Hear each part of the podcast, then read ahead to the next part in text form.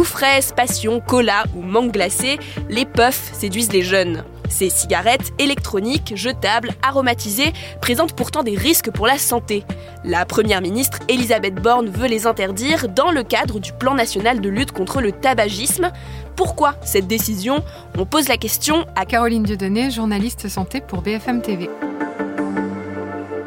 La puff, c'est une cigarette électronique jetable, donc un produit de vapotage, mais qui n'est pas rechargeable. Alors ça existe euh, sous une vingtaine de marques. Hein. On les reconnaît souvent, vous savez, à leurs emballages colorés avec différentes saveurs, notamment des arômes fruités.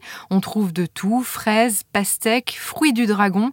Euh, c'est vendu entre 8 et 12 euros, notamment chez les buralistes ou sur des sites internet. Et il existe beaucoup de modèles différents avec des taux de nicotine compris entre 0 et 20 mg. Mais la Direction générale de la santé indique que ces dispositifs contiennent le plus souvent de la nicotine. Et pourquoi les adolescents sont les plus exposés à ces risques D'abord parce que les puffs sont promues notamment sur des réseaux sociaux comme TikTok. Elles sont très prisées des jeunes, y compris des adolescents, et ça inquiète les médecins et les autorités sanitaires parce que vous savez que la cigarette électronique est interdite aux mineurs. Et si les buralistes assurent qu'ils redoublent de vigilance, eh bien les jeunes en consomment quand même. En juillet 2022, 13% des adolescents de 13 à 16 ans avaient déjà essayé la puff.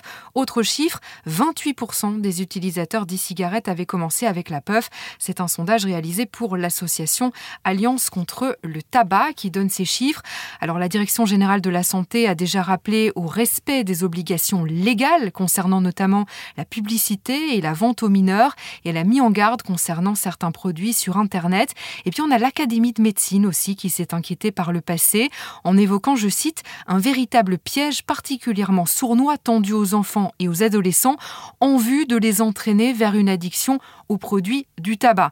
Alors on signale que la consommation de tabac est de moins en moins courante chez les jeunes, mais l'usage de la cigarette électronique augmente. Et la puff présente aussi des conséquences sur le plan environnemental. Oui, parce que la cigarette électronique jetable, en fait, n'est pas rechargeable et puis ça pose un problème aussi à cause de sa composition, avec notamment du plastique, une batterie qui n'est pas amovible, non recyclable. L'année dernière, eh bien, l'ONG Surfrider déclarait déjà à l'agence France Presse que c'est un déchet qu'il commençait à retrouver euh, sur certaines plages, un déchet toxique qui s'ajoute aux 4500 milliards de mégots qui sont jetés annuellement dans le monde. Alors plusieurs pays comme l'Allemagne, la Belgique et l'Irlande ont déjà amorcé, on l'a vu, un mouvement d'interdiction de la puff.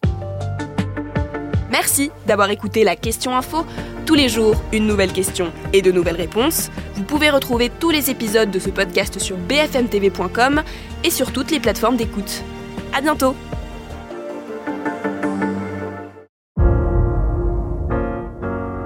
Vous avez aimé écouter la question info? Alors découvrez le titre à la une, le nouveau podcast quotidien de BFM TV.